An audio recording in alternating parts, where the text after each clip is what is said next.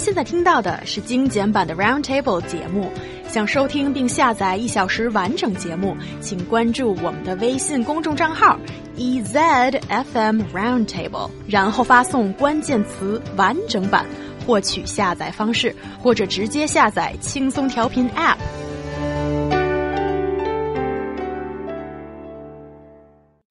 China's e-commerce giant Alibaba Group has announced that the Double Eleven online shopping festival this year will be expanded from 24 hours to 24 days.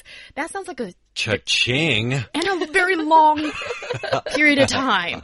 Yeah, so guys, please tell me more about this latest change of things. Yeah, but to know that, we should first take ourselves back to the mysterious good old days in the 1990s. Originally thought of as China's anti-Valentine's Day, because like for single people, Valentine's Day is just not nice at all. So basically they think November 11, see the digits, it's like 11, 11, 11, it looks like the loneliest day in the year because so many one is there. Yeah. Yeah, it's just so sad. So we're gonna turn the sad day into a happy event. What do we do? We go shopping. So after the festival had existed for about two decades, China's e-commerce giant Alibaba tried to reinvent it in 2009. So now it's developed into a global carnival with tens of thousands of realtors and real ret- retailers and millions of buyers taking part, even bigger than a combination of Cyber Monday and Black Friday in the US. The Single Days Festival or Double Eleven shopping spear is supposed to start on November 11 and last for 24 hours. However, maybe 24 hours feel like not good enough anymore. Basically, how this day, this year's shopping frenzy has started and extended for from 24 hours to 24 days. The news was announced by the Alibaba Group on October the 20th, saying the shopping event started from last Friday, October the 21st, and would last till November the 13th.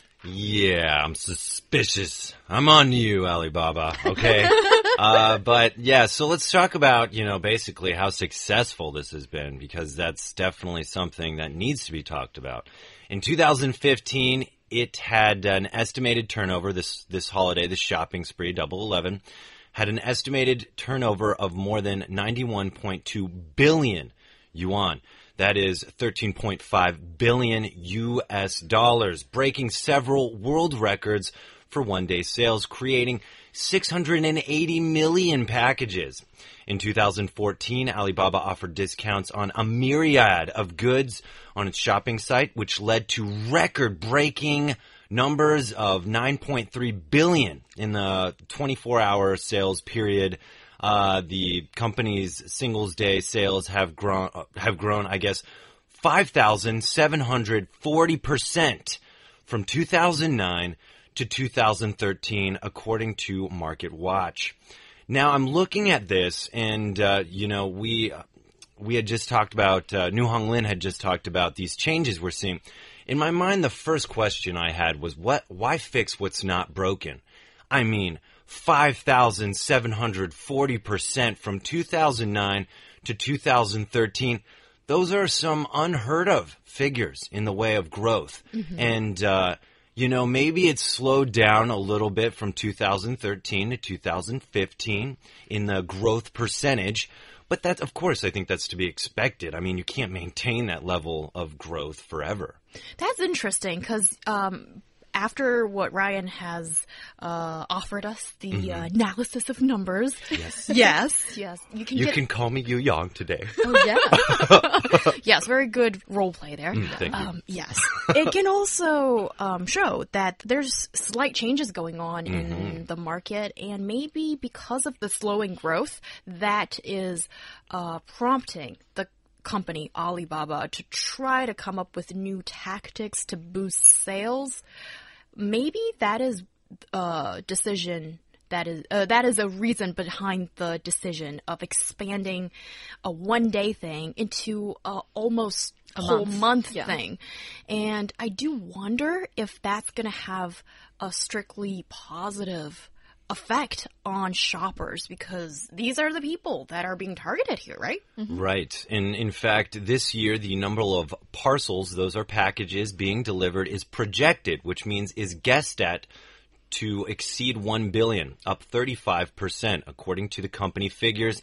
It's also estimated that the market will make over a trillion yuan in 2017. Those are some huge numbers, and absolutely, I think it's possible. But to tell you the truth, I see there being more disadvantages to this system than advantages. I think that, you know, sometimes people become, when you add a time sensitive, uh, like, basically a time sensitive deal to your website, you're making someone, you're not giving someone the luxury to weigh the pros and cons. And when you have that partnered with a great deal, I think that's an equation to make serious cash. When you expand it, first of all, you know, 24 days, I can sit on a deal. I can think, do I want this? Do I need this? You know, uh, I don't know. These kind of things are going through my mind. But when you make it just a, a 24 hour deal, I think that is an excellent way. And I think many companies have done this in getting people to buy stuff they don't necessarily need. Yeah, but, well, First of all, some items are actually in advance booking period. So basically, Mm-hmm. you pay for the down payment and wait and pay the rest on November 11th and get the items later. So I feel like the 24 days thing is more like a promotion period instead of a really a, a 24 day, let's say, on shopping frenzy. That's the first thing I wanted to clarify. And second, I feel like the days are changing. So basically, in 2009, um, it's like not that many people were using online shopping. E-commerce is not that booming during that time. But nowadays, it feels like pretty much everyone I know had touched a little bit on this. So I'm not saying everyone's buying everything online, but it's not a, a very new, fresh, interesting, high-tech thing anymore. So for those who shopping like pretty much all year long online, they see this as a a a nice event that they can have some good deal. So if you stretch the time from 24 hours to 24 days, it gives them more time to think about what they want to buy, give them time to analysis, maybe compare the prices and quality, and also a little bit time to do some research on the real market. I mean, in in real shops, they can try the clothes on. If they like it, they look it online and buy it. It's for me, I think it's it's quite good. And for those who really don't know what is online shopping, so if they don't know, you can't really tell them what it is in just one day. You give them 24 days, so they feel like okay, there's a really big sale going on. Maybe I. I I should go check it out. Maybe I should learn how to buy things online. And that kind of feel like is also a good idea. That's interesting. Um, I think, yeah, for this uh, one day event to be expanded to 24 days, it just makes one special day no longer special Yeah. for me. Yeah, you're teaming up, huh? Well, I, let, let, let's just uh, try to get this out of my system. So it's kind of like you're supposed to have your wedding on that day, right? But what is it like to have a wedding on 24 days? And does it make it any special anymore? It doesn't sound like the case at all. And I think the the attractive point was that this is one day of celebration of um, commercialism to some extent, but now it's been um, prolonged, and I think the enthusiasm could also be diluted in a way, and that is the um, the part that I think the three of us agree more or less upon. But I do wonder if you are given that much amount of time, then more people are probably going to get involved. So, in general, maybe it's not as exciting anymore, but the sales volume could probably still go up. I think it, it, it just becomes a month long sale like any other company would have a month long sale. There's nothing special to it. I think what really helped this uh, this this particular holiday festival shopping spree really gain its roots is that it was related to maybe something that wasn't widely popular, but a cool idea of celebrating the fact that not maybe not celebrating, but acknowledging the fact that you're single. And I say this because Oh God. well, no, everybody can everybody can sympathize with that. Whether you're in college, whether you're out of college, really anybody can. The deal is what what what do you feel when you're single? Obviously, maybe you'd want that to change. So you have this feeling of change. And I don't know if you guys have like ever been this way, but I know sometimes when I want to change, maybe I go out and I buy gym clothes because I want to get in a better shape or I want to buy new clothes to go out in or I want to have this and that things that I think will make my life better and make me more successful to kind of fill in that gap of maybe that I feel a little sad that I'm alone. And that is something that I think really was capitalized well in the mm. fact, especially that it's only 24 hours. It gave meaning to the holiday and meaning to the shopping. Now there's no meaning to it, in my opinion. 24 days, that's just a random number. It's way too much time, and nobody wants to be reminded that they're single for 24 days. I don't want to be like, oh God. okay, day 12. I bought tons of stuff I don't need. and uh, I'm poor. oh God, and I'm not going to make rent, so this sale really hurt me. Oh, that's, you know, no, but maybe bad. in one day you can uh, get a lot of good shopping done. I think it's fun too. There's this air of excitement, like staying up till uh, 12 o'clock for New Year's or a midnight release of a movie or a video game. You know, I've been to those. And they make it a fun thing. I think it's fun to be sitting at the computer, maybe with your single friends and you're having some drinks and you've made a wish list. It's like a singles day party. And then as soon as 12 o'clock rolls around and the sales start, you're like, come on guys, get your stuff, buy all your stuff. Oh, oh, everybody's screaming, you know, saying gong bay, pounding, doing, having a good time, you know, enjoying those kinds of things. Maybe that's a very American way to look at it, but I could totally see that this kind of holiday would, would have that effect in the U.S. And I think it's fun. 24 hours. It, it creates a challenge.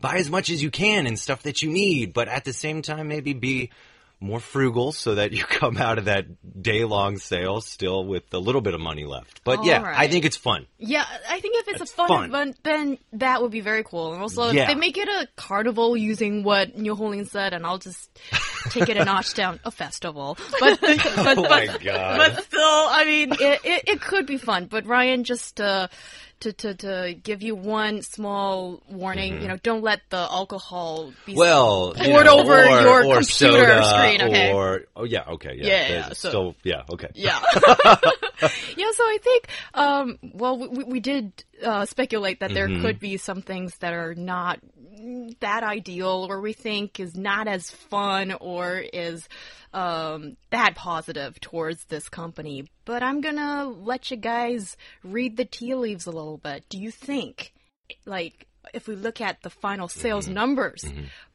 by the end of Singles Day, would it still be up, up, up? I don't think so. I think uh, first of all, the singles day day with this 24 hour uh, or 24 day long sale. No, I, I think it completely destroyed that time sensitiveness that made people feel an urgent need to buy these things. Now they're just going to sit on it and they have tons of time to think about whether they want to make that purchase. I could be wrong, and uh, definitely, but I also think we should talk about the other changes that are being made. It's not just a 24 day period. There's one thing that I thought was particularly interesting because of how it pertains to Alibaba. Guys, hear me out. So, they are, uh, you know, Alibaba is encouraging more brands to introduce new products during the Double Eleven shopping frenzy. Um, some of these 50 famous world brands would be uh, Burberry, Maserati, uh, Guerlain, uh, Samsonite, just to name a few. But basically, guys, luxury name brands. Now, uh, when I think of luxury name brands, I don't think that many people will be expecting a huge sale of something from Maserati. So I think that's going to hurt your numbers. The thing about Taobao and the thing about Tmall is I can get, especially maybe with, you know, Taobao, I can get fake stuff for real cheap, maybe, you know, in certain, in, in, in certain ways, yes. And actually, I think this poses an interesting uh, uh, predicament here for Alibaba. Is it has these brands being marketed and doing this opening show and encouraging, you know, they're encouraging them to introduce new products during the Double Eleven uh, 24 day thing. But at the same time, why would I get something from Maserati or let's say, you know, uh, another famous brand when I can get uh, a good other version of it off of, uh, you know, from a different vendor on Taobao? Yeah, and Taobao, they're trying to fight the fakes, so.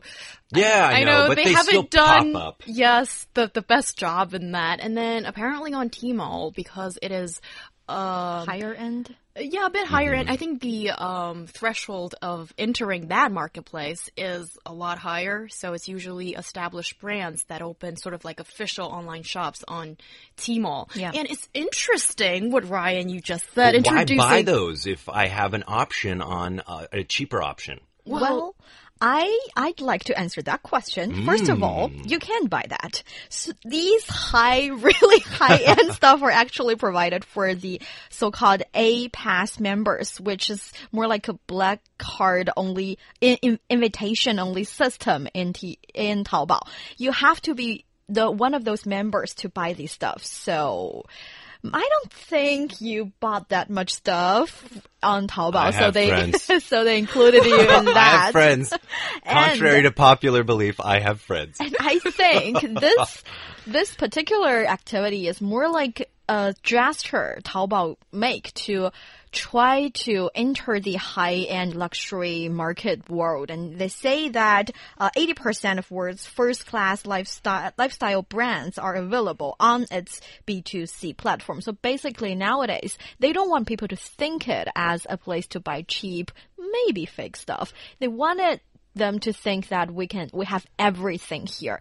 And um, according to some certain black card A pass member, they do have really good deal as they part uh, kind of be partner with this top brand. So they offer some good deal, some good stuff that you wanted to have. and You can buy them here. So for those who really want it. Yeah, I mean, I, I get what you're saying here. It just does blows my mind to basically invite these super high end companies to sell on your platform, and then also potentially be offering maybe knockoffs on your other platform, you know, fake ones on your other platform, and to have that kind of business model. Who's gonna be like, uh, you know, this looks, this is looks the same as this, but this one's way less expensive. Of course, people are gonna opt for that, but yet these companies are jumping in on this. I think it's interesting. I think it's interesting, but I think these uh, products they're uh, very different, and I think when it's different kind of sh uh, shopping behavior will uh, come from that. I'll give you an example: Maserati. What is that? That's luxurious automobiles. Yeah. It's more than a hundred, um, uh, more than one million yuan. So who shops for a luxurious car online? I doubt anybody will do so. The people who have the money to do so would want to go to the shop, to go to the brick and mortar store and have the salesperson have one knee on the floor pretty much to serve you. You don't get that on online shopping. So don't really see that happening. And also, what's the other? I can't remember the other brand, but one of it is super luxurious cosmetics. So, does any woman want to buy fake cosmetics and poison your skin? No, you do not want to do that. But do you want to do that on uh, Tmall when you can probably get better deals at Terminal 3 in the Beijing International Airport? Is the far better deal, I, according to my own experience. so, and then there's Samsonite. What's Samsonite? That is luxury, uh, high end, uh, travel, Luggage stuff. travel luggage stuff. Yeah, maybe you can get it there. So I think it's very different, the kind of brands that's being offered here, and I tend to agree with you, Julian, on this one. That's it you. it's more about lifting your image that, you know, uh, online shopping can be kind of high end, but it's not really luxurious. Sorry to say that. Break it to you. Yeah, I mean, uh, we can uh, we can go in circles on this one. I do just think it's it's interesting to offer the real and the fake in one Yeah. one uh, you know enterprise. One company's offering both. That's a little interesting. Um, also, though, I do want to mention that I think a, a definite problem for this is that it is not. Uh, I mean, I would say it's not foreigner friendly. And at first, everybody, I'm sure, is like, Ryan, Ryan, their demographics isn't foreigners, you know, blah blah blah. But I think the future of any business is to go global. And I think Alibaba totally knows that. I think they definitely would have plans to make this a global thing. But you know, New Hong Lin had raised a great point being that I can't really shop on Taobao. A, it's not, I don't think there's any English options for me that I know of, or at least on Tmall, maybe that's the same. But also, it's just, uh, it's not, I don't feel like it's foreigner friendly. And sure, you know, only really people that are living here are are using these and, and taking advantage of this sale. But at the same time, if I was Alibaba, I wanted to expand outside of China. I would make it a, a foreigner friendly version so that any foreigners, and there's quite a few foreigners here in China, they will be using this and loving it. And then they'll be telling their friends back home and it'll spread almost like a wildfire. I mean, it couldn't hurt it always is helpful to offer more rather than less. Mm-hmm. But I think that is also something that could inhibit its success. It's a holiday, but it's maybe only something people know about here.